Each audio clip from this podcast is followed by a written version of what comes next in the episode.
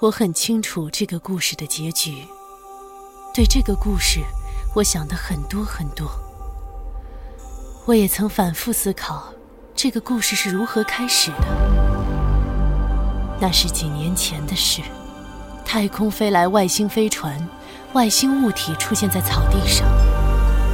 对这些事，小报则穷极想象，刊登了无数千奇百怪的消息。就在那个时候，我接到一个电话，有人要来见我。四获星云奖、四获雨果奖的美国华裔科幻奇才特德·江作品现已有声化，积禾网、译林出版社联合出品，《怪物细胞》汇龙恭喜演播。特德·江科幻短篇小说集系列《你一生的故事》，呼吸有声书，正在积禾网及积禾 App 独家上线中。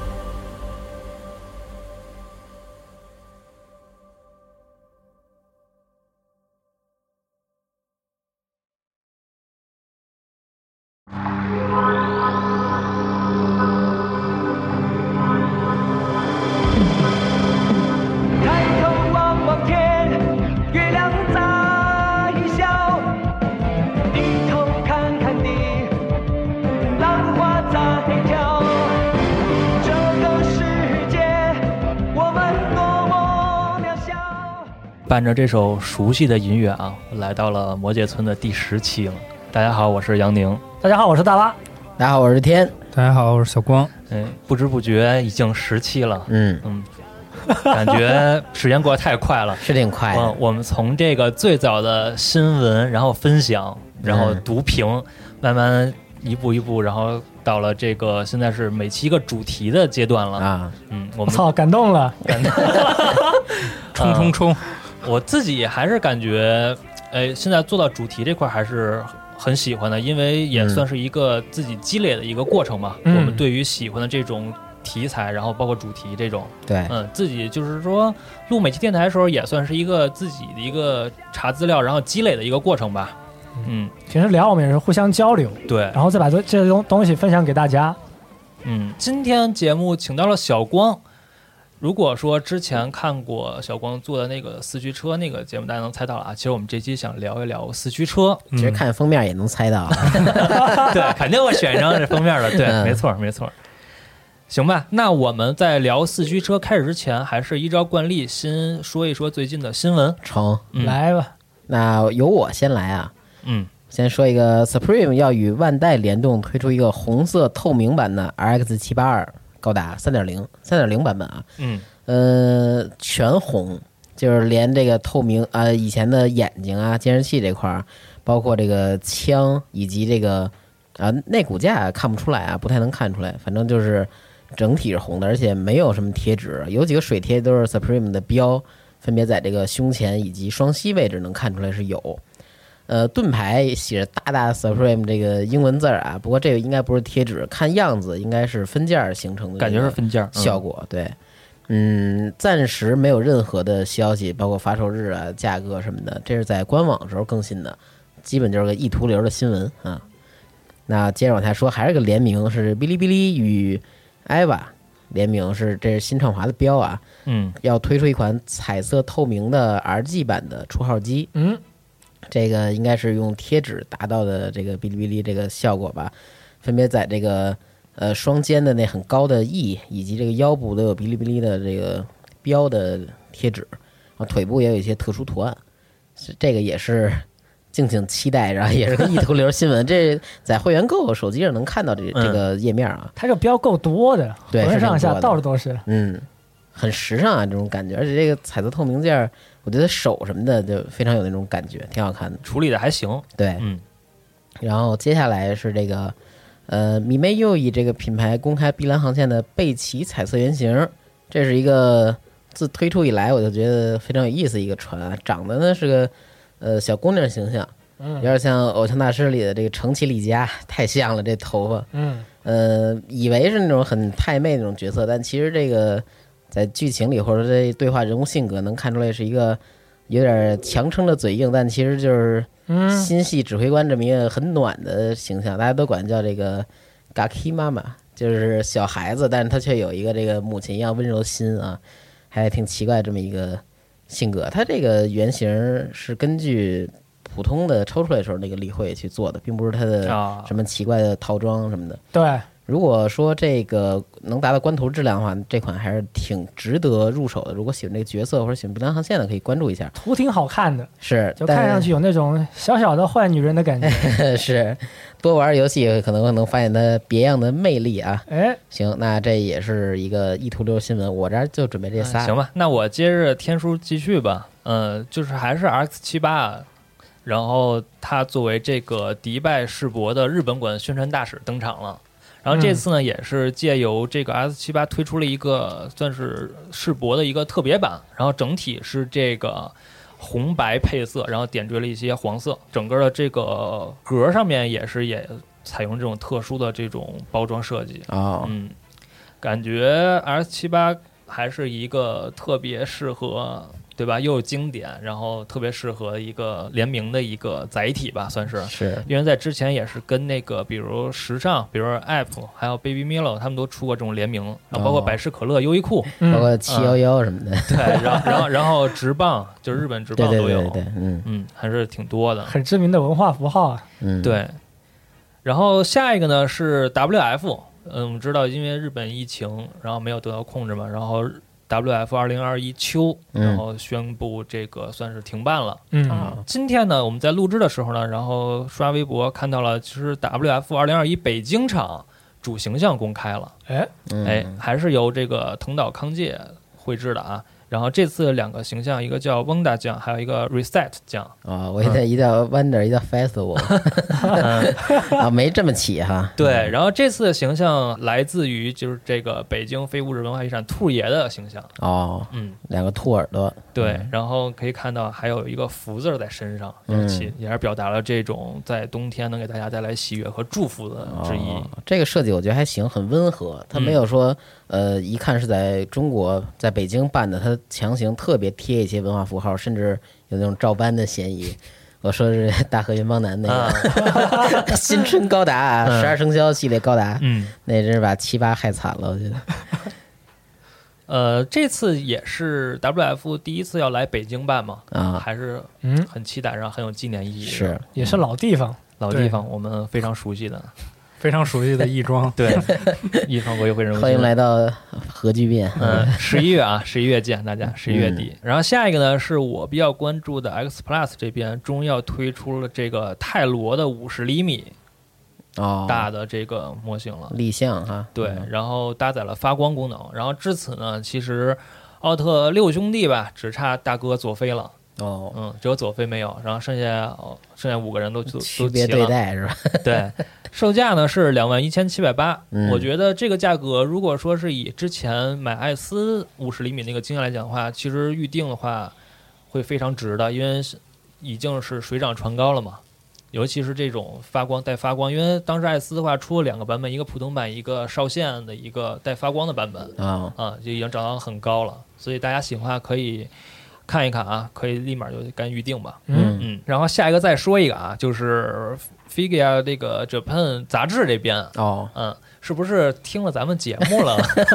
嗯，呃，他们马上要在这个九月份推出一期美少女可动模型三十五周年这么一个特辑，挺好。也是收录了就是二零年六月开始到二一年三月总共十次的这么一个内容嗯啊、哦之前刊载的这种，呃算是一个整合的一个合集。那肯定是他这全，我那都是 都是不知道从哪儿，就是真是就拼凑出来的信息，嗯就是找互联网一些碎片信息，嗯互联网拾遗，嗯给大家呈现的之前那个节目。所以咱这节目录早了哈，应该有这参考资料之后啊，有人背书对，咱照着念就行。可以，这个叫做共识性，大家大家都在同时进行 嗯。全都往日本游，嗯，嗯，行吧，那我这边新闻就这么多。嗯，好，那我就接着再说两个短的新闻。第一个是 GSC 的可动模型来自雪原的星辰中塔玛利亚，就现在已经是开始预定了，预计是二二年的八月出货。嗯豪华版售价是一万两千八百日元，然后中国的这个 GSC 官方商店的价格是七百七十六元，嗯呃，普通版的价格是一万零八百日元，官方的这个商店价格是六百五十五元。哇，嗯，嗯，不便宜。哭了，现在飞个马都这个价了，是吧？嗯是，呃，除了本体呢，配件还包括玛利亚的那个可变双刀，还有枪，还有替换手。嗯，呃，豪华版是包括一个下半身的坐姿替换键，嗯包括一个椅子，还有剑鞘，还有一个雪刀的配件。目前来看的话，还是可以啊。但官图给我的感觉就是体格方面要比游戏里的玛利亚更壮、啊更结实一些。相信就是大部分感兴趣的朋友要定，应该也是会定豪华版了，因为毕竟是能够还原游戏里最经典的那个造型嘛。嗯对，呃，再说一款就是来自兽屋的拼装机娘小红帽，售价是八千日元，人民币的话就是四百七左右吧，预计是明年三月发售。嗯这款小红帽在外观上是采用了传统的小红帽元素，可以完成头戴小红帽，手里拿着小篮子的一个经典的斗篷少女的造型。嗯，我觉得这呀，简直是把狼、外婆加小红帽这仨元素合一块儿了。啊，对，为什么这么说呢？因为它这个平常状态下，像大巴刚才说的，确实是可以提这个篮子，没错，嗯非常可爱，有穿着一个裙子那么一个少女造型。但是呢，它武装状态呢是可以把一个狼一样脑袋的东西啊放在就当头盔，然后它那个裙子部分的一些零件啊展开，可以形成两个巨大的狼爪。德鲁伊对，化身是吧？对，对，就是这种感觉。然后为什么说那个把外婆也融进去？因为我觉得它这个嗯，头发呀，头发的颜色有点灰，然后就觉得像那，个老年人的头发这种感觉啊。然后兽屋特点依旧是替换毛发，就是有点有点淡绿色的一个毛发，其实跟这个灰色差别不大，非常淡的那种绿色，嗯，以及三个无涂装的各种表情的替换脸。没错，嗯，各位可以关注一下。好久没买金娘了。啊，对，嗯感觉金娘大家是不是都习惯再等一等再买？啊，是因为那个之前我听日本的模型玩家说过啊，嗯，就是在他们那儿，基本就是什么机娘收不出的东西就都会一抢而空，然后就开始抬价。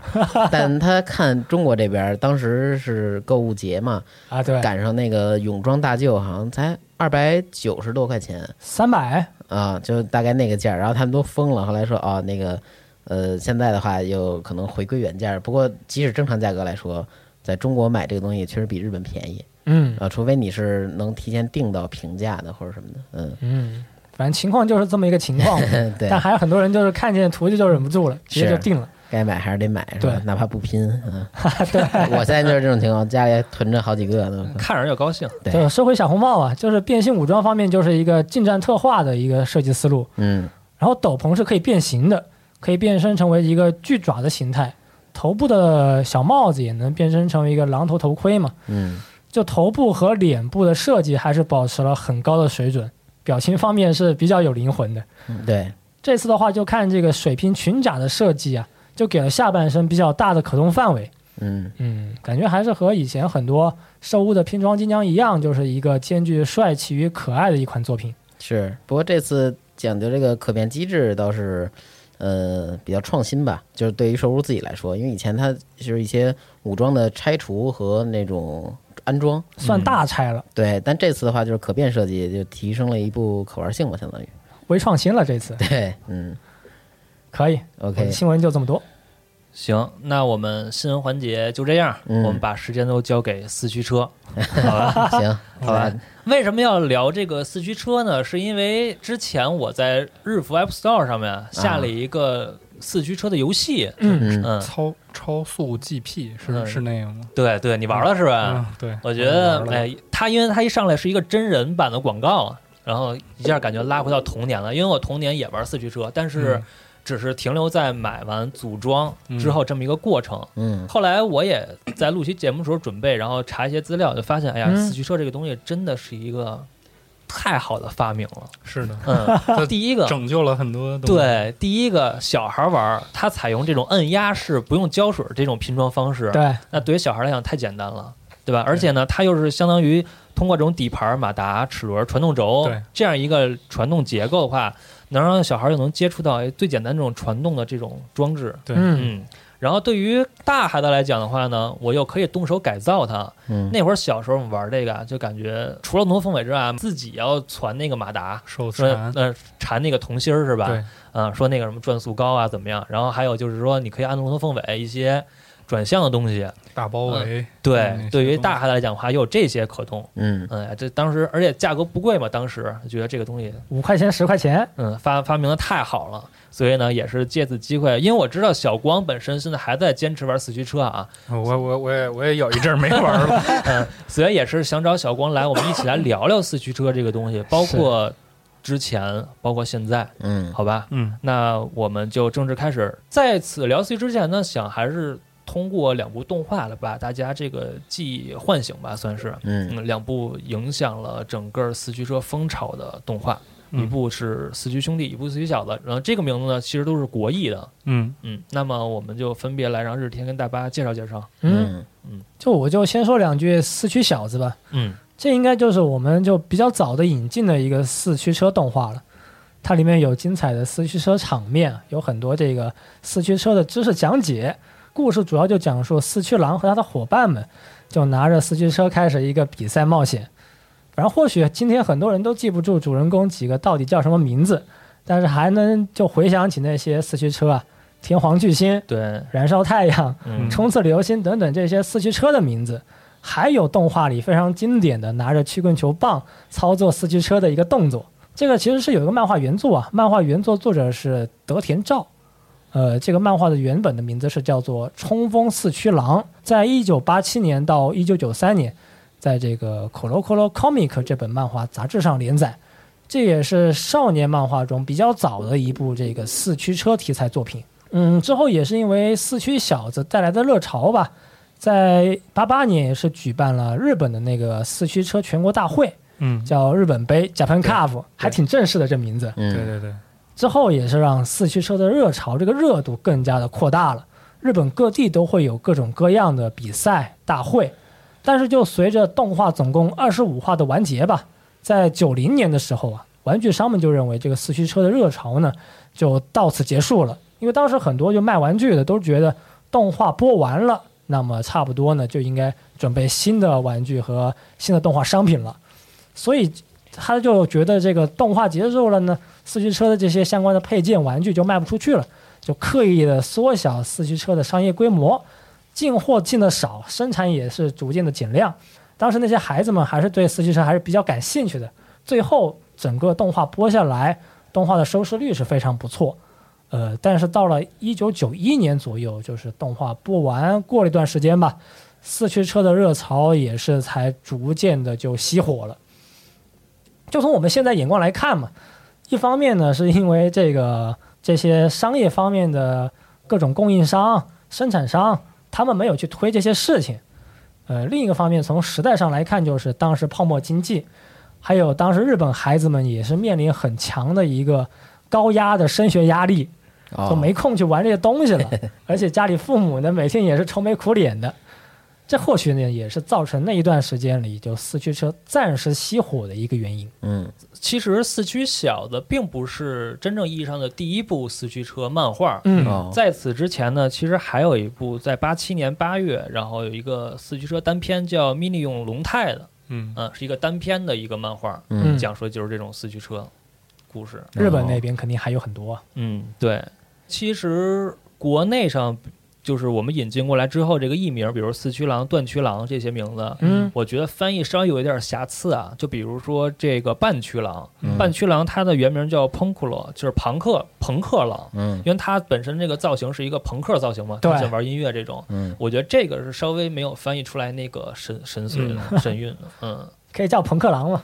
对，有点像庞麦了，庞麦了，挺可以的，嗯。嗯当时给我印象最深的，其实就是引导曲棍这件事儿了。啊就跟着赛车跑赢了，因为感觉上德田照画这部漫画的时候，他所遵循的还是说，这个四驱车它并不是玩具，它是一个真实的赛车。后面就是现实中真的会有这种用曲棍球棒来做的一个小比赛啊，但是野跑啊，对，野野跑跑是吧？对，跟着车跑，但他那个棒啊，就比动画里要长很多，就是你可以直立着身子去跑了，就跑的不会那么累。嗯，啊。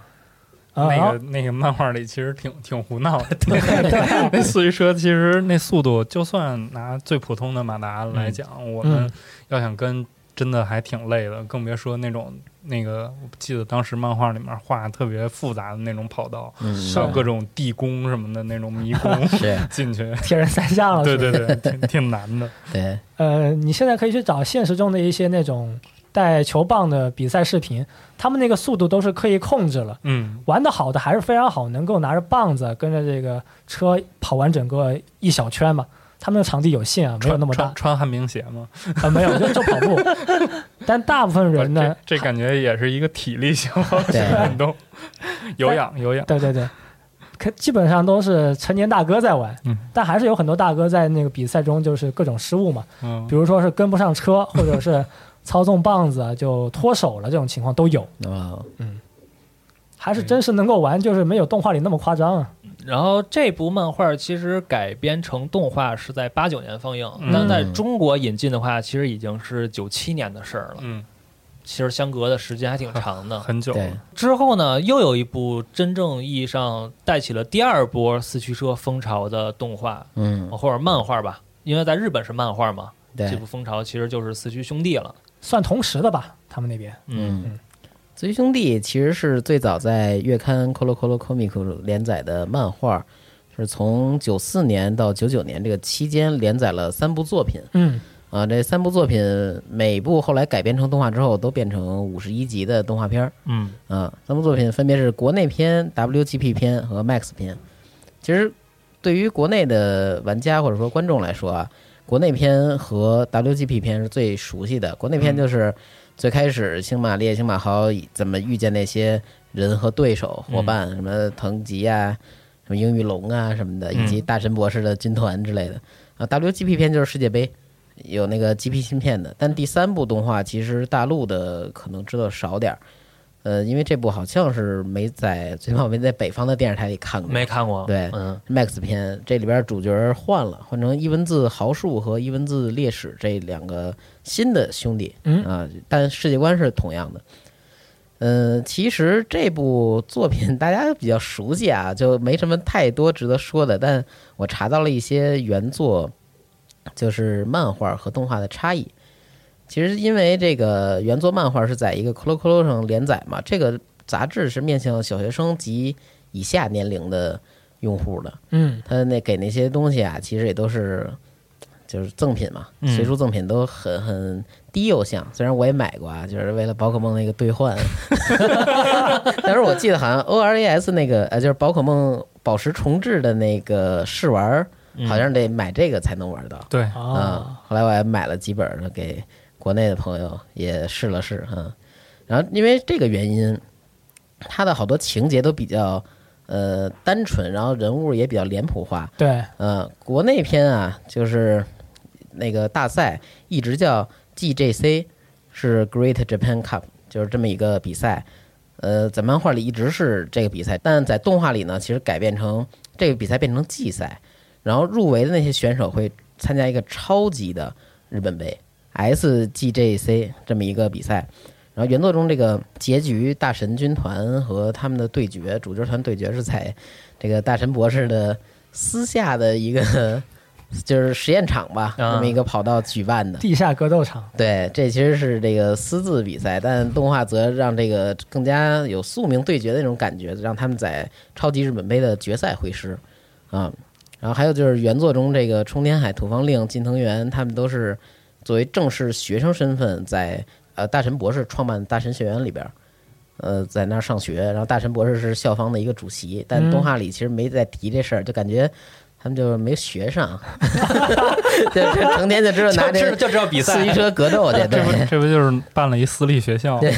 对，还有就是呃，剧情前期有个叫黑泽泰的哥们儿，有点像胖虎一样，他是在车里安刀片玩脏的啊，然后他的黑色战神嘛，在嗯。自爱自己的爱用车，后来被冲田海的那个蜘蛛给教训了一下之后，空气刀给嗯，教训之后，其实这个人在漫画里就没有什么戏份了。嗯动画里其实就是他通过这件事儿，呃，发事情发生在自己身上之后，幡然醒悟意识到对我这么做是不对的，改邪归正了。然后最后和主角团就是成为好朋友，并且有一部分的这个出场在之后，是嗯。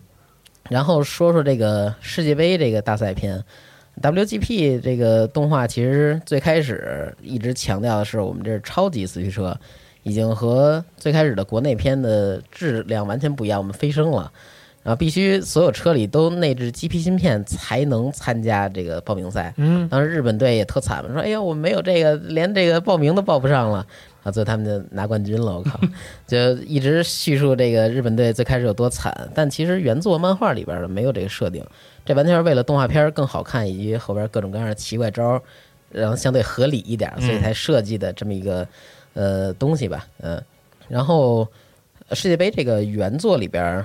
出现的正式出现的比赛国家有日本、德国、意大利和美国。嗯，就是轴心国和美国，对自己想想也挺奇怪的啊。嗯然后中国队、牙买加队在这个特别篇的第一话出现，但也仅仅是出现。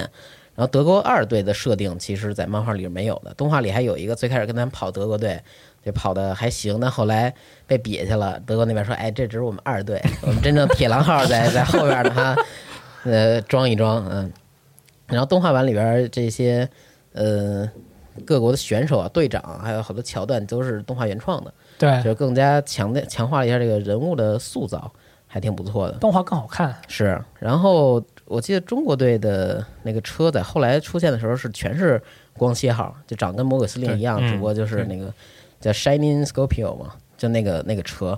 但动画版里边为了凸显出光蝎号的特别，他把其他的那种就变了，变成那个普通小车了啊，看绿色忘叫什么名儿了，嗯。然后这就是世界杯的一部分异同。然后 Max 篇呢，其实在动画立项之初，漫画没有画太多，感觉不够用这素材。然后 Max 篇就疯狂动画组疯狂原创，嗯，我反正就那个开头的时候就凸显出这个反派这小哥们儿有多厉害。嗯，他对四驱车的研究和使用已经那个炉火纯青、登峰造极，把之前世界杯队的一些角色，什么牙买加的呀，嗯这样那样的，都虐了一遍，直接虐。就是那个，我记得好像是有德国队什么的，就都跑不过他，都被那几辆车给啪啪就挤飞了，然后摔地下就碎了，GP 芯片也不管用了，就是很典型的那种拉踩啊，就那种感觉。爆杀。那不就是龙珠直接快进到拉蒂兹来了？对对对，就是一山更比一山高那种感觉，一上来就是直接碾压啊。它情节其实呃，就是比较怎么说呢，苦大仇深吧。嗯它加了好多那种宿命的那种那种感觉，这是兄弟啊，又复仇啊，又什么的那些、啊那些角色。然后有一些赛车方面就更是夸张到现实生活产品难以实现。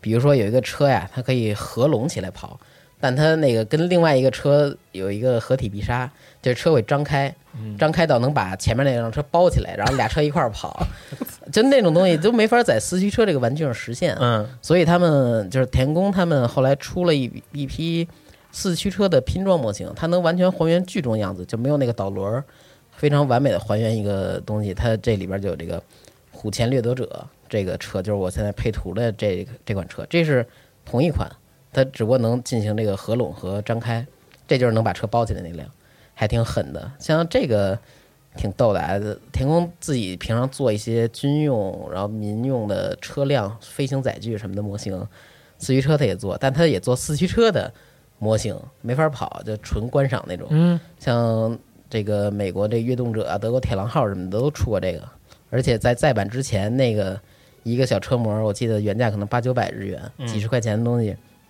然后会炒到好几千日元。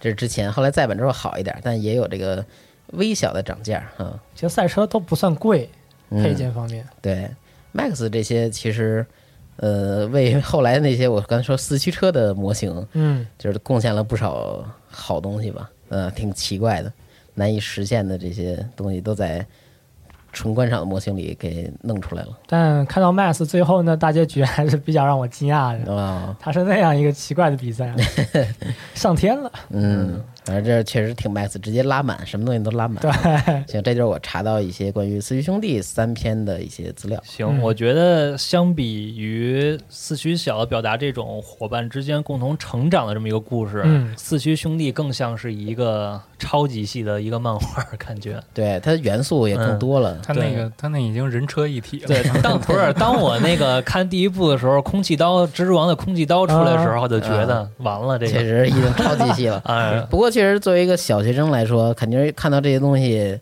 会热血沸腾啊！包括魔魔鬼司令当时那个戒指红外追踪插人屁股，那太厉害了！我靠，太中二了。像同样类型的啊，就比如说战斗陀螺什么的，嗯，他们那些东西也特别特别夸张，还有战斗车，嗯就那种动画，就而且这种东西就得这么夸张的来，然后才能让小孩去买这些玩具。对，其实这个 Colo Colo Comic 算是日本玩具界的一个推手啊，嗯，很多作品都是在这个漫画杂志上推出，然后再推出很多相关的这个配套玩具。对，嗯玩具业界的幕后推手，Colo Colo Comic。行吧。那刚才因为天叔提到了田宫，啊，嗯那我接下来呢，想说说田宫跟奥迪这两个牌子了。来吧，因为在我小时候以为双钻是是四驱车唯一的正确答案的时候，对，浑然不知还有一个田宫的存在。嗯。嗯，其实田宫最早啊，他在二战之前是从事运输业的，嗯。呃但是因为这个四五年金刚大空袭，然后让他的所有的产业都化为了这个乌有。嗯。二战结束之后呢，由于这个他们创始人田宫义雄，然后敏锐的嗅觉，把握到这个日本经济复苏之后的这个商机吧，算是。嗯，然后他们觉得木材的肯定是在重建后需要大量的需求嘛，嗯嗯所以他投身了这个木材行业。然后就是整个创立一个新的田宫商事合资会社这么一个公司。四七年呢，然后田宫义雄跟侄子田宫文若合作，在这个田宫商事成立了木质木工部门，开始尝试制造这个军舰和飞机的木质模型。嗯，但是好景不长啊，五一年的时候又因为这个电线漏电引发火灾，我靠，木木结构嗯，电线漏电，对，然后又把这个公司大部分这个财产，包括全都给烧光了。三个月后呢，虽然恢复了运营，但是规模又缩小了很多。嗯然后五三年呢，公司毅然决定就变成一个专业的模型制造厂了。但是五十年代中期呢，其实因为美国威昂公司推出了革命性的这种塑料拼装模型，嗯，嗯，所以呢，因为拼装模型，你知道它第一个就是它可以做得更精细，对，嗯，而且可能这个到后期成本会越来越低嘛，嗯。所以比较就是迎合市场，迅速就风靡了美国，然后又后来又流入到了日本。然后嗯这个时候呢，日本那个文三商店，然后也出过这个苏比的胶啊这么一个品牌，然后在五八年的时候推出了第一款自己的塑胶模型，是一个一比三百的鹦鹉螺号潜艇，对，请听上期节目。对，挨着连上了。对，然后这会儿因为田宫还没有完全转型嘛，所以感觉还没有把握住市场。嗯，然后在六零年的时候呢，田宫然后才出了自己的第一款塑料船模，是一个一比八百的大和号，定价五百日元。但是呢，同一时间，另外一个厂商叫 Nichimo 的话，它又出了一个一比七百五的武藏号，价格却只有三百五十日元，然后又给打趴下了。嗯，就是这会儿的田宫呢，呃，销量惨淡，然后亏损特别严重。他为了维持这个公司运营呢，后来又收购了一些小的这种旧的模具，开始向市场推出了这种简易的拼装玩具赛车。嗯这个其实算是他商业战略上非常成功的一步吧，嗯因为这个时候当时这个车仅卖五十日元，哦，嗯，那也太便宜了。对，然后又配上这种美式的这种插画风格这种嗯包装盒，然后迅速的就是拉拢到一波小朋友消费。嗯，所以这会儿的话，为了他这个公司扩大规模，奠定了这个资金的基础不。过这也是他们出问题之前，就是日本经济出问题之前的价格对，然后六一年的时候呢，田宫推出这个一比三十五的豹式坦克。哎，这会儿的话，他们有一个革新，就是用了这种电机驱动，可以就是自动行走，啊，而且这个一比三十五比例呢，又刚好能放下两节儿这个二号电池，嗯。也是一个非常经典的一个比例啊。这一步呢，我觉得是非常成功的，因为他们之后又开始从模具的设计，然后制作、住宿这些全都是自己可以完成的嘛，然后慢慢的扩大了这规模，然后我们把这个时间一直推到八五年田宫更名成田宫株式会社之后啊，然后这会儿呢，他们又开发这个静态保时捷的这么一个一比十二的模型，然后那会儿为了了解这个整车结构，他们竟然就是买了一辆实物，然后拆解给拆开了。嗯然后他们发现里边的这个太精细了，然后成本非常高嘛，嗯发现这个这招又不行。这会儿呢，田宫有一个职员叫龙文仁，嗯他将这个遥控器材跟马达安在了一部这个模型上面，嗯嗯，然后就可以采用这种遥控效果了。然后哎，觉得后来田宫俊作看见这是一个商机，然后开始就是投入到这种生产上面，嗯然后短时间内一下在一年内卖出了十万台在日本啊、啊这样的话就是日本的这种遥控车的热潮又开始掀起了。新鲜玩具，然后之后呢，田宫从这个遥控车又发展到了这种迷你四驱车上面，就是马上进入到四驱车时代了。在八二年的时候呢，田宫推出了第一辆迷你四驱车，就是福特的 Ranger，还有这个雪佛兰的 Pickup，哦，当时只售五百日元，那会儿是根据真实车辆对，真实车，辆做的，但是它只能跑直线，就没有导轮儿，嗯，没有转向轮儿这种东西，嗯。它只能是就直线一条道走到头了就，嗯。嗯，所以你要没有这个轨道什么的，追都追不回来。啊 嗯拿拿那曲棍球杆儿，一一杆儿打碎啊，嗯，这自此之后呢，田宫算是拿住了这条命脉了吧？然后到一直到这个四驱小的漫画的开始连载，然后引发了这个第一次的整个的四驱车热潮嘛。嗯，哦，这么着，公司一下就扩大规模就起来了。这个呢，算是田宫在四驱车之前的一个简单的一个历史历史历史背景。嗯然后之后我们也知道，它一直在出新款，一直到现在都在出嘛。对，现在还在出。而且遥控车也是他们一个非常重要一个产品线，也一直在出。然后之后呢，想说说就是奥迪这个品牌了。奥迪这个品，奥迪双钻这个品牌算是我们接触到四驱车最早的一个一个品牌了。对嗯。然后这个老板呢叫蔡东青，在之前呢，他只是一个喇叭厂房的小老板。嗯他在一次去那个香港的时候呢，发现了四驱车这个东西，他就觉得这个东西肯定会火，然后立马就回来寻找各大代工厂。嗯嗯嗯，有一个传闻啊，就是说当时双星就是这个田宫是不是采用了这种 ODM 这种代工的方式去帮助做做的这个四驱车？嗯嗯，有这个传言，但是这个嗯传言也没法证实嘛。当时我记得最开始奥迪和田宫是有一段合作期的，他们当时呃进行过一段合作，然后后来那个在推出底盘的时候，好像是因为奥迪要调整一些东西，然后他们两边没谈拢，谈崩了，然后结果就。就是你能看到最开始的奥迪的一些车跟田宫的一部分车底盘还有那个车壳都是嗯同样的，然后到后面就突然间推出了一大批特别符合中国。就特别接地气的那嗯嗯。那些什么丛林迷彩、东方神鹿，就是啊。就推出这一批车的时候，就是那个时候应该是宣布他们的那个合作期已经结束，然后变成奥迪自己在做这件事儿。哦嗯，但其实，在奥迪推出四驱车之前，然后福万这个牌子，嗯。它就已经推出过有过在销售四驱车这个嗯。背景了。但是福安这个牌子又因为自己作死吧，在嗯坦拼装坦克上面有这个法西斯的标志啥的，啊，然后就被集中销毁了。然后因为也是对自己作嘛，然后因为都是德国铁狼号。对，因为因因为这个，因为福万这个牌子背景还是可以的，因为它是中日港三地就是合资的一个公司，嗯算是根正苗红吧。但是还死于这个没没办法。奥迪为啥火呢？其实蔡东青我觉得非常有远见，或者说他对这个商业玩的真的挺透的。就是他花重金，当时据传啊是一百一十万美金，从日本直接引进了四驱小子动画，等就是动画配合着产品一块儿推。嗯就他很懂这一套，对，嗯他也是扣喽扣喽，嗯，一下就一下就火了嘛。然后再加上，其实，在当年九六年的时候，有这个奥迪杯的比赛，嗯他办了一个，哦在全国二十八个城市召开，然后据说有六十万小学生参加。哦那么多，对，然后这个比赛一直持续到二零零二零零七年才收尾，最后哦落幕。嗯，最后一届。而且当时我记得在北京，嗯呃，也是政府帮着宣传吧，对觉得这是一个提高身心健康的这么一个活动。因为那会儿是不是已经有这种游戏鸦片这种说法了？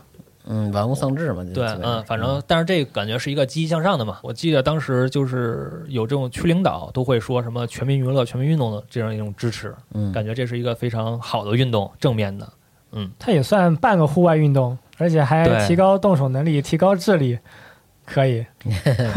对，对，但是还能学点基础物理嘛，嗯，对吧？但是之后像奥迪，因为它后面改名叫奥飞动漫了嘛，整个是一嗯大的一个算是商业集团吧，集团一个嗯帝国，感觉是。然后虽然后面也出了像这种火力少年王推溜溜球的嗯这种，也火过一阵儿啊。但是后来他又翻回来出了一部《零速争霸》这么一部四驱车动画，但是反响却不尽如人意，对，嗯，也就算没落了吧。感觉上现在四驱车还是有热度的，对吧，小光？怎么说？我觉得它处于一个小众文化的一个状态吧。现在小了，对，就是小孩子可能玩的很少，就是我觉得现在的小孩儿可能接触到的东西更多，而且没有四驱车这些玩具和动画的配合，那自然而然推不起来。然后喜欢的人可能都已经是三十。在嗯。三十五岁 这这个期间段，就是属于我们当年看过这些动画，然后，嗯。玩过八零后、这个九零后就，当时玩过这些，或者说参加过奥迪举办的那个比赛，那个时候，但那个时候的比赛就是大家比速度嘛，说直白一点就是比钱多嘛，谁的嗯钱够，把马达换上去，把东西配件配好了，嗯。那轴承上上了，那就没问题。然后现在的话，就是整个的比赛氛围是完全不一样的，也不像说。像什么闪电飞龙啊这种这种赛道，这种都是国内独有的这种赛道，我估计日本人看见可能都比较惊讶。啊，那我其实特别想问啊，因为我只是初步接触过四驱车，嗯我相信很多听众也是一样，就是嗯玩四驱车还是停留在刚像节目开头说的，就是拼装，嗯完了之后塞上电池就跑这么一个过程。嗯，那其实你们就是说，作为一个专业玩四驱车的，那你们平常玩的都是什么呢？是玩的是竞速超越自己，还是说我就玩改装，玩的漂亮，玩的好看？呃，其实我觉得是这样，田宫田宫的比赛，四驱车的比赛，其实是每年的赛道他们会有不同的变化，嗯这个是最基础。然后所有的四驱车手，我觉得就是怎么说，要要先了解的第一条要做到的就是如何让自己的赛车跑完这个赛道。嗯就是因为它的赛道非常大，四轨五轨吧，基本上是这样。然后还有好多跳台，有坡儿，嗯，然后还有那些叫我们那种术语叫馒头，就是赛道中间会鼓起来一块儿，哦这样，然后它你车从这个馒头上过的时候，它会飞起来，你不能跳到跑道。就是外面哦就是换道换道或者什么，这些都是违规的，就直接取消资格。所以说，第一要做到的就是先把这个赛道嗯你先把这条赛道征服了，然后我们再说速度。而且田宫的田宫的比赛里面，大家是禁止改装马达的。也就是说，马达的这个核最核心的这个部分，其实是田宫定了差不多几款的规格，然后大家就只能用这几款来跑。至于说你的车其他部分要改装什么什么样，它也是有非常严格的要求。四驱战士给你把控了，嗯。对对对那那那比如呢，就是说，嗯。因为我看视频的时候，嗯。就是每个裁判都会嗯。你把车提交给裁判，嗯，他会检查一下，因为他会放进盒子里是量一个什对么，它有一个那个盒儿叫验车盒，嗯那个盒子就是代表了这个车的长、宽还有高。你把这个车放进去，能放进去这个盒子里面，说明长和宽都 OK。然后跟这个盒子的高度，你只要不超过这个高度，那这个就是一个合规的车。然后再看这些配件儿是否都是用田工的呃贩卖的商品，比如说螺丝啊、这些碳件儿啊，然后龙头啊、这些凤尾还有车壳儿这些所有东西都要求是田工。然后在这个基础上，你可以进行一些底盘的改造，然后进行一些车壳的改造，然后它还会卖那些就是那种重物，就是配重配重，嗯对这样的东西来整体的去调整你的车的一个方向。啊，对，呃，包括弹簧，然后那些导轮的胶圈儿，其实都是可以单拆下来，然后作为另外一种用途来使用，这些都是 OK 的。嗯嗯嗯。那你这个参加比赛的时候，嗯它会不会有什么区分呀？因为我看到都是，比如说几个人一块儿下赛道，嗯，放完之后，那真正的像刚才提到的日本杯这些比赛，嗯它都是单一的这种比赛模式吗？对它有它有好多种比赛，它是嗯比如说公式赛，就是这种大家一起放车，然后以最快完成跑道的为胜。当然，如果要是比如说五个人一起放车，嗯四个人车都飞了，你你车哪怕就最慢跑回来，那你也晋级。哦它是这样，就是以完赛完先赛为、嗯先为目的，然后我们再说速度。但是日本的比赛，因为参加的人特别多，所以他们也有一车一命这种这这种这种说法，就是嗯你放下去车的瞬间，然后你就你就基本上没有你再放车的机会了，因为人太多了，你可能再排一圈儿，可能要好长好长时间。然后你放完这一遍车以后，你一旦晋级了，你要回去各种调，你去观察你的车在这个赛道中出现的哪些问题，然后你去对它进行调整，然后是否要上油，是否要让哪个角顶轨那些东西再高一点点。嗯，对，这些都是我觉得是田工，他们管这个叫田工力嘛，就是栗子的例，嗯就是田宫力比赛的一个乐趣吧，就是你对赛道的了解，你对你的车的了解，其实有一点儿四驱兄弟那种人车合一的那种感觉，啊但是只不过是不会发出那种特别炫的招儿什么的。嗯嗯但是你对赛道的了解，他们那个赛道真的特别特别复杂。比如说中间有一段空的，你要从那边跳过去，然后还有那种赛道会有限高，就是你的车真的高的话是是会卡在那个地方，会哦或者或者被停一下，这个就比较考验你的体壳，因为。在田宫的比赛里面，现在大家都做那种避震车嘛，用嗯 MS 这种中置型的这种马达，然后嗯把底盘再做那个 COC 的切割，然后再在里面加上弹簧，加上铝管，然后让整个车的前后，然后都是可以有一个小的浮动的。而嗯，这些东西都是田宫力比赛里面比较有意思的地方。嗯嗯哎，刚才你说底盘儿，因为刚才小光也拿来这个实车了，它的，我发现现在的整个这个进化都是已经是中置马达了。对对对，现在是分成单头马达和双头马达嘛。嗯。双头马达就是以 MS、MSL、L 就是更轻量级的，嗯，然后还有 MA 这些都是都是中置马达，然后单头马达就是老的那些我们了解的，就是嗯。它叫 Super 系列，就是那个 Super、Super 一最开始，然后有嗯 Super 二、Super X 这样的这、嗯这这一套吧。就是我们小的时候，大部分玩的是这一这一批，然后是硬壳车，马达在后面，然后有一个传动轴嗯在前面。对对。嗯然后现在的话就是前后两个那个滤齿，然后加上加上跟那个那个轱辘这样联联动，然后再打上粉齿。这这这些可能都是比较专业术语，嗯就是它其实就是那个叫过渡齿，然后嗯再加上马达那个两头一呃起，转。大家可以以看一眼那个集合 APP 里面的时间轴啊，嗯然后会加一些相应的配图吧，我们嗯，可能更好理解一些。对，我看你那个车是嗯 MS 底盘儿对吧？对应该是零五年的。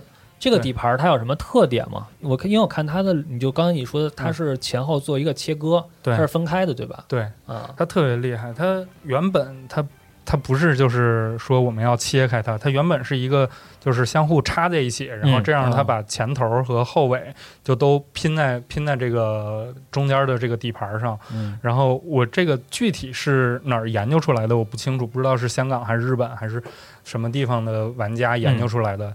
他把整个前头的龙头那个部分进行了一个大切，然后再把一些柱子，他们日本叫那个洗柱，就把那个柱子也切掉，然后再用那个扩孔器给打出来更大的孔，然后拼回到自己的中置底盘上面的时候，那个孔中间就刚刚好能套上一一小股劲儿铝管儿和一小股劲儿那个弹簧。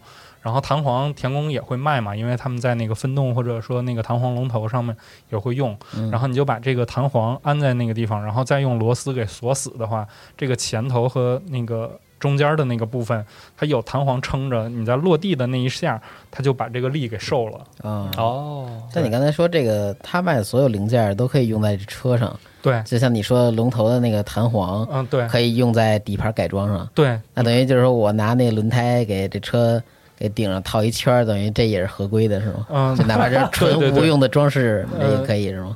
对，是可以，但是上对理论上是可以。他们嗯有的，比如说像后面会加刹车嘛，啊，然后田宫也会卖那些海绵的刹车片，嗯然后你要就是都都是可以自己来调整，哦然后包括他卖那个这个接车壳、接车盒，嗯就用来接车的那个嗯塑料的 PVC 的那东西，嗯你可以把其中的里面的一部分剪下来。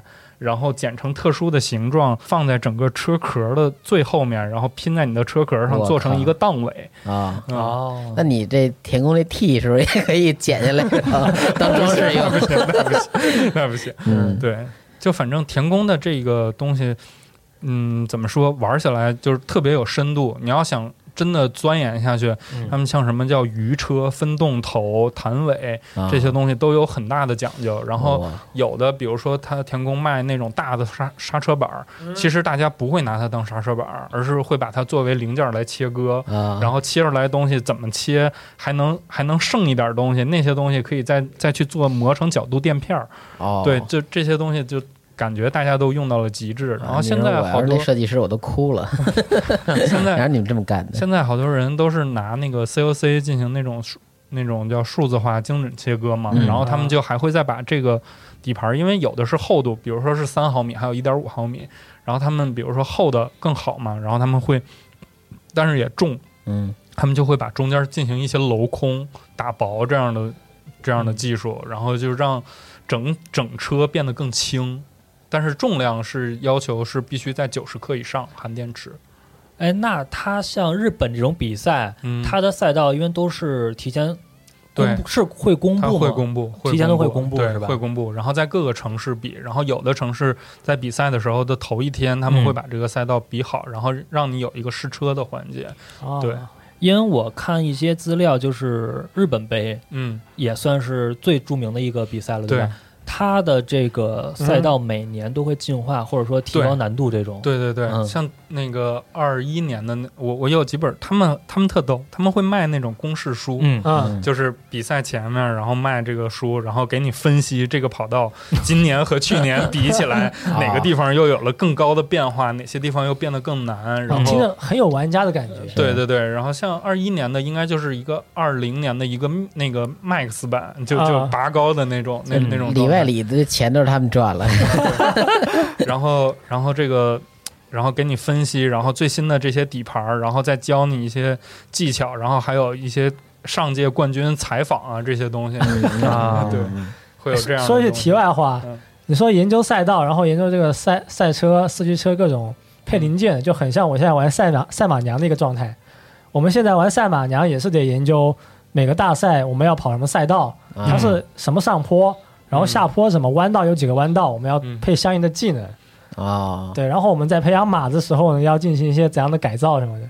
嗯对，这个很像。你像 你像四驱车，它那个有的地方它需要那个需要光胎，需要滑胎，对，然后需要海绵胎，然后它可以把三个胎切成很细的条儿，一起套在一个轮辙上。哦，你你那个轱辘是那样的，中对间有一圈特窄的一个橡胶对对对是那样的，，它是这样哦。切切进去，然后再一点点粘上然后像那个之前台湾被卖的那个血红色的那个轮胎，他们称为姨妈胎，说那个胎用的那个橡胶，然后特别适合就是抓地或者怎么样，然后他们嗯。再对胎进行打磨。对，哦，我我小时候玩这四驱车，啊感觉就是轮胎越细跑得越快。就是铝轮儿嘛，嗯那个时候，然后抓地力够高，因为速度够高，嗯它抓地力够高就可以。嗯，那会儿买那个轮胎还有海绵的，还有那种嗯就是带那种刺儿的那种，说嗯跑越野的啥的，就感觉。那马达上全是吸的那土，呃，再多说一句啊，其实日本杯从八八年开始一直嗯，呃到这个九九年的时候举办十二届之后，它停办了。停办了很长时间，嗯。对，，然后后来在这个一二年吧，12年一二年又开始重启了，然后是因为庆祝嗯。那个四驱车三十周年，嗯，对，然后这个第三次的这个四驱车热潮在日本的，就是这些比赛，然后又嗯。开始掀起了，嗯，可以。很厉害。现在、嗯。现在这个日本杯做的其实还挺有声有色的，因为嗯我在推特上关注了这个他们田宫的账号，然后还有一些人嘛，嗯，然后他们就经常发在日本各地吧，横滨还有东京、大阪有几个地方，就还有那种专门的四驱车吧。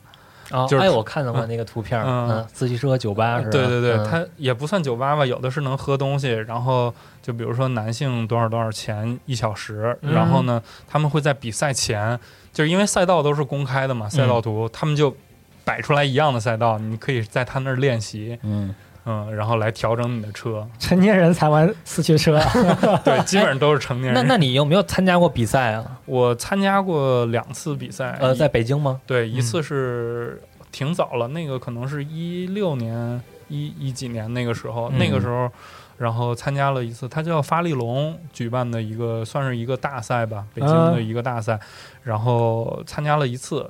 之前是那跑道我那车怎么跑都行，然后比赛就不行。啊，嗯，它有各种各样的因素，就比如说，你比如说平常你自己练车的时候，你就一个人跑，对，有随机因素不，你你听我说，就是啊你自己跑的时候，它很顺，嗯都没什么问题。啊，你在比赛当天，因为你的跑道里面还有别的车，它会引发共振的效果。嗯哦我在最后那就差一点，我只要过那条线我就晋级的时候，嗯我被另外一个车，他在拐弯的时候带了那个跑道震了一下，给我那车晃出去了。这就是空气刀。啊，啊，遇上冲天海了是吧？可以，对，这就一点办法都没有。嗯。嗯，然后反正国内的比赛是这样，就是你一百块钱买一个一张卡，这张卡上有四次放车的机会，然后你就在这四次机会里面，你就你就调整你的车，然后你去放，然后你的对手其实都是随机的，哦，嗯，但有的时候你也可以看，就比如说你看感觉这几个人车比你慢，你就。等他们，等他们，然后你最好站到一起，然后去放。然后一旦车晋级了，他们会给你一张晋级卡，嗯然后你可以，嗯、好像是一个人最多可以买十张放车卡，你就有很多次机会嘛。然后每个人其实都不止一辆车，会有三到四辆车，然后去放，然后让自己的车更多的晋级，然后这样一轮一轮的去比。有没有那种扮猪吃老虎的，就在那儿，哎呦，感觉什么都不会，然后自己车也很一般，然后那个你跟他站一块儿了，比赛最后两秒，人说那个这边站一块儿，然后他换了辆车出来，一般一般一般不会这样。嗯，那其实这个比赛会不会就是你的经验是非常占非常重要的一个比重？我觉得四驱车这个怎么说，就是新人，就是刚入门或者是怎么样，嗯想去参加比赛，基本上就是玩一乐，陪体验了陪跑，对你就是体验体验。嗯你要是就是如果什么东西都不了解，像什么提壳、提钉儿，然后还有内避震，然后这些东西，你如果全都不了解的话，基本上是完全没戏的。旁边十多年经验大哥真不跟你闹啊，对他们，他们都是怎么说？就是一套一套的东西，就是比如说这个为什么要这么跑？鱼车为什么拐这个角弯儿？你要把这个顶轨立起来，或者怎么样？就全都是全都是门道。哦是他们聊的已经是很进阶的东西了。对，嗯，作为一个新人来说，确实接触起来就不能让人什么都给你讲了。哎，那这种比赛会吃选手状态吗？就是他可能当天萎靡不振啊，或者怎么样，会不会影响他的成绩啊？这不好说，嗯但是就是我现在在那个俱乐部，他们有的时候比赛特别有意思，有点像，有点像就是赛马，嗯啊，就是他们放完车以后，然后就在后面喊冲冲冲，过声控的，过跳跳跳去了，就是还挺有意思的，啊还是很激动的还是很激动。那现在是不是就是虽然它是一个小圈子的一个东嗯西，但是整个氛围还是不错。还可以，因因为我知道那个阴三那个陈浩然，嗯他也玩四驱车，对吧？他跟我就是我跟他在不能他跟我啊，我跟他在一个 一个俱乐部，他真的是大哥级别的那种，而且为人特别好，他好多东西你去跟他虚心请教的话，嗯他会教你，他会告诉你。我真真没想到，嗯对我也没想到，就是为什么 他他在那个俱乐部里，然后后来听就是俱乐部其他人说，说他他家里好好几排那个就是我那个拉面箱，就是嗯装车的那个盒嘛，嗯，他说好几排里面全都满满当当放各种各样的车，然后自己调。老玩家了，对对，太牛逼了。嗯，每周都去那种。可以。哎，那问点基础的吧，嗯就是说，如果说想给一些新手做入门的话，嗯有没有什么建议啊？就是我怎么选购配件儿，或者说什么车型，因为底盘也不一样嘛，嗯什么底盘、什么车型、更适合新手玩家做一个入门体验这种。如果要是纯入门的话，我建议就是先挑自己喜欢的，喜欢的车。先别想比赛，对，先不想比赛，嗯。咱就咱就去看网上，比如说 MS 底盘的这种，你去了解一下中置，因为大部分人我相信大家都是玩的那个后驱的那种嗯。单头马达，嗯对，然后就就所有的理解可能是到此为止了。就是我买一个 最快的马达，最好的马达，嗯你不不让手缠了吗？那我嗯买一最快的叫跑、啊跑死马，但实际上这个马达在比赛中是不让使的。啊，那你就去了解，那像有橙银、绿银、蓝银、黄银，还有小红、大红这几款马达，它们的扭力为什么哪个哪个速度更快？像大红嗯是最快的，你先把这些基础了解了解透，然后呢，你买一个普通的车，你组起来，然后你找一个这样的俱乐部，因为北京说实话。能能跑车的地方也没有几个了，不像以前小学门口就有那种跑道。嗯嗯然后你去看一看，然后虚心跟这些大哥们请教请教，就别一上来先买一大堆配件儿，或者说啊有钱我看中了一一一辆车，说先来一台，说多少钱？两千五、一千八这样的，嗯其实还挺贵的，而且嗯关键是你买回来以后，你所有的东西你都不懂，嗯就是他那些龙头啊什么的，其实每次。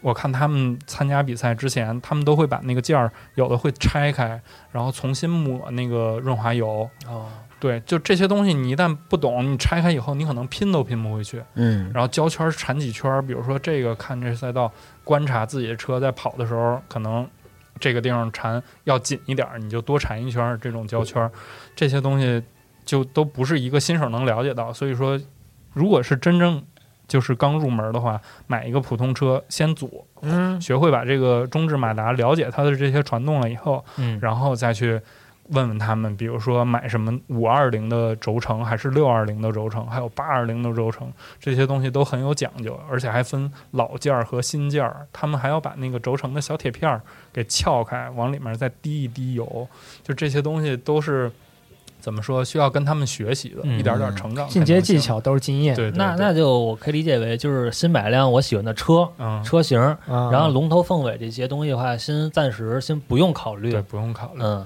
其实你也可以当模型玩。嗯，下赛道之后再考虑这些，对吧？。对你先先跑，先跑跑看。哎，那嗯平常在哪儿跑啊？就是除了就是只能去对赛道对对对，北京啊有一个俱乐部，然后他们是这种会员制的，然后是禁止奥迪奥迪系的车 去跑。不不不不不是不是说鄙视啊，是因嗯为奥迪系的车太快，会把这个跑道撞坏，嗯而且对哦自己的车也有损伤。嗯就大家既然是来玩儿，就相互都高兴一些嘛。哎，那我能问一个嗯个人点问题，嗯你你的车大概什么身价呀？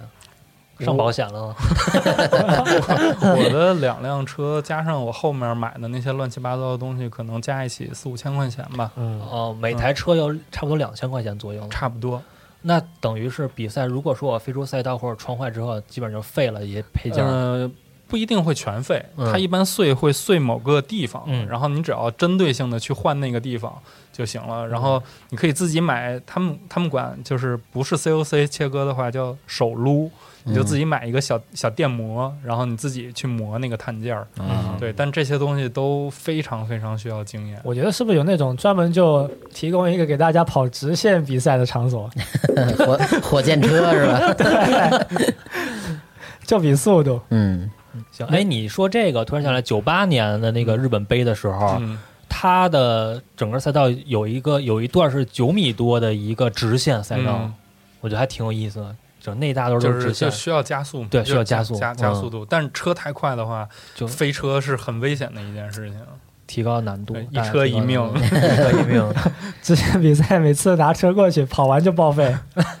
对，而且现在的四驱车都不是硬壳，大家理解还都是那种以前那种塑料的嗯那标准种硬壳，车壳，现在都是那种软壳，然后需要自己喷，嗯就是需要自己在里哦面做喷漆。而且我看你那对车壳都不用接到后边那卡头那儿了，啊。就是半个车壳。它都是剪的，其实它嗯。最后就是剪成那个有几个固定的样式吧，有嗯。有那么几个车壳，然后嗯。剪出来以后，然后安装在一个叫提钉的那个架上，嗯。叫提车壳，嗯，然后这样它整体就是还有车壳，对吧？然后你这个架子，它在你车落地的时候，它可以把那个两边的配重提升起来，然后把这个重量，就是把这个整车对，把这个车往下压，啊不让它进行二次弹跳。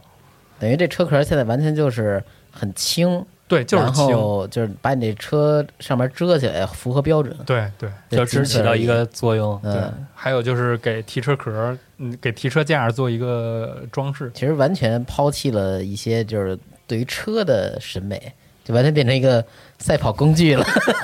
因为你那就半个壳儿，其实一直在悬的那他们个半扇儿他们也有啊，那种做的很漂亮的那种、哦。那种样子。嗯，艺术片，可以。我记得我当时嗯。忘了是、呃回国之前嗯。还是 TGS 那会儿嗯。出差，我在电器城啊买了一个四驱车，嗯。回来之后呢，就是拼出来还挺高兴，而且自己加了一点配件儿，也弄了一点那个配重和那个海绵的那个嗯，防防那个应该是防跳出来的吧？那个。嗯你那肯定不是为了竞速去的，你那是为了美观。后来我说没那个没地儿让我跑啊，嗯后来我发现我家里有一个那个洗衣服那大盆，然后我把车开开，然后在里边一圈一圈转，我巨高兴，我看着跟那哐哐在里边转。那时候马戏团是啥？